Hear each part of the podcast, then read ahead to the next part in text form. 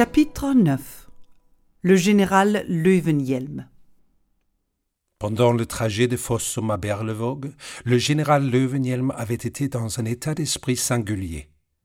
Cela faisait trente ans qu'il n'avait arpenté cette contrée. Il y était revenu afin d'oublier les responsabilités qui allaient de pair avec une vie agitée à la cour, mais il n'avait pu trouver le repos. Certes, la vieille demeure de Fossum était on ne peut plus calme, elle était même presque minuscule comparée aux Tuileries et au palais d'hiver de Saint-Pétersbourg. Mais il y retrouvait une silhouette inquiétante et troublante. En effet, le jeune lieutenant Löwenhielm hantait les lieux. Le général croisait cette silhouette élancée.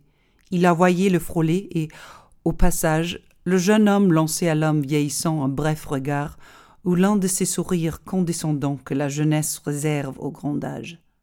Le général aurait pu rendre un sourire aimable matiné de ce sentiment de désillusion avec lequel les vieux considèrent les jeunes, mais il ne se sentait aucunement inclin à en sourire.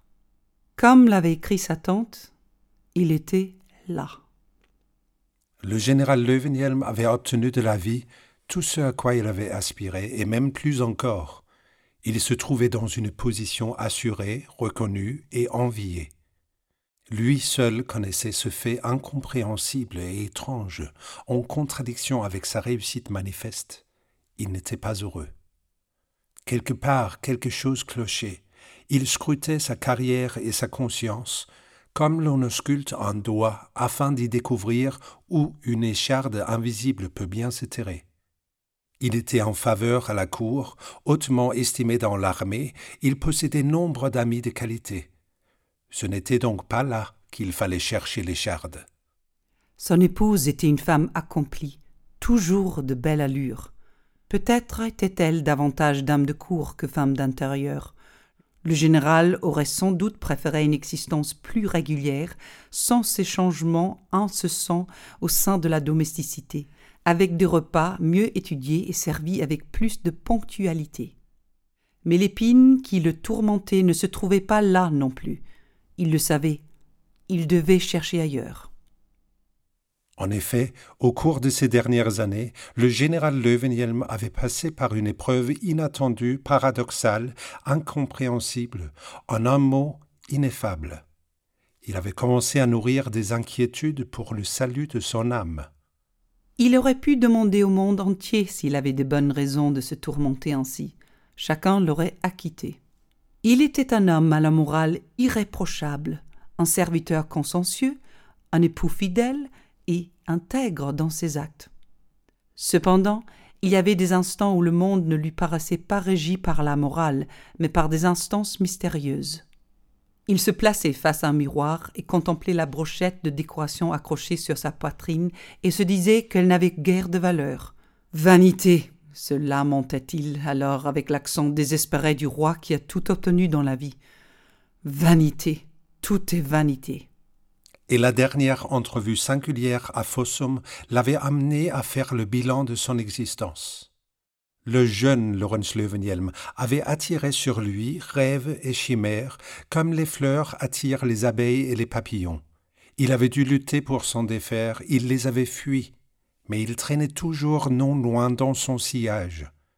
Il avait été profondément effrayé par la huldre de la légende familiale et avait décliné son invite à la rejoindre dans les montagnes bleues.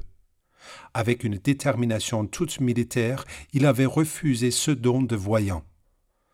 Désormais, le Laurence Löwenhielm vieillissant se surprenait à espérer qu'un seul petit rêve vienne l'effleurer, qu'un simple papillon gris le visite au crépuscule. Il lui arrivait de regretter, de désirer ce don des visions, à l'instar de l'aveugle qui aimerait tant recouvrer la vue. Une longue série de victoires remportées au cours de nombreuses années et dans maints pays pouvait-elle conduire à une défaite? Le général Löwenhielm avait réalisé les aspirations de lieutenant Löwenhielm et satisfait son ambition. On aurait même pu dire qu'il avait gagné le monde entier. Et le général Löwenhielm se demandait à quoi cela l'avait donc avancé. Quelque chose en lui compromettait son salut. Quand sa vieille tante lui avait parlé de la fête en l'honneur de la mémoire du vieux pasteur, il avait décidé de l'accompagner à la cérémonie. Mais sa décision n'était pas à mettre sur le même plan que donner suite à une simple invitation à dîner. Là, il avait l'intention de régler ses comptes avec le jeune Lorenz Löwenhjelm, qui avait été tant affligé dans la maison du pasteur, qui avait enduré mille affronts avant de finir par essuyer la poussière de ses bottes de cavalier. Ce soir-là, il allait prouver au Jouvenceau que jadis il avait fait le bon choix. Les pièces basses de plafond, la morue séchée et la carafe d'eau sur la table allaient l'aider à affirmer une bonne fois pour toutes que la vie de Laurence Löwenhjelm dans ce monde-là n'aurait été que gâchis. Il laissa vagabonder ses pensées. À Paris, il avait autrefois remporté le premier prix d'un concours épique, et les officiers de cavalerie français l'avaient fêté en lui offrant un dîner au restaurant le plus raffiné de la capitale. En face de lui, à table, il avait eu une dame de qualité, une beauté qu'il avait longtemps courtisée sans espoir. Pendant un instant, elle avait contemplé de ses yeux de velours par-dessus sa flûte de champagne, et sans dire un mot, elle lui avait promis de le rendre heureux. Il se souvint soudain que le visage de Martine lui était alors apparu, et qu'il l'avait repoussé.